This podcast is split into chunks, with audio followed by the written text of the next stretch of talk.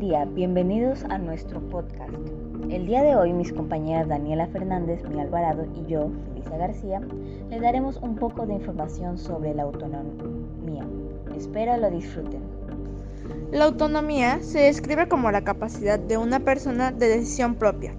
Un ejemplo es decidir cuándo hacer la tarea o decidir la manera en que te vistes. Autonomía es un concepto filosófico y psicológico este concepto se opone a la heteronomía, que se refiere a la regulación de elección y conducta de una persona. Está implementada mayormente en la niñez para que los niños aprendan a tomar decisiones correctas.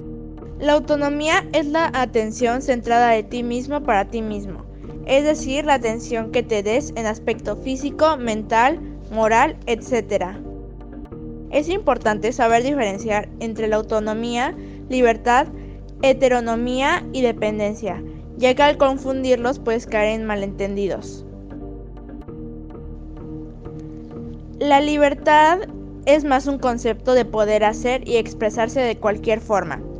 La autonomía es la que va a hacer que tus decisiones sean correctas. Por otro lado, el antónimo de autonomía no es dependencia, es heteronomía. La dependencia se define como la incapacidad de una persona de valerse por sí mismo.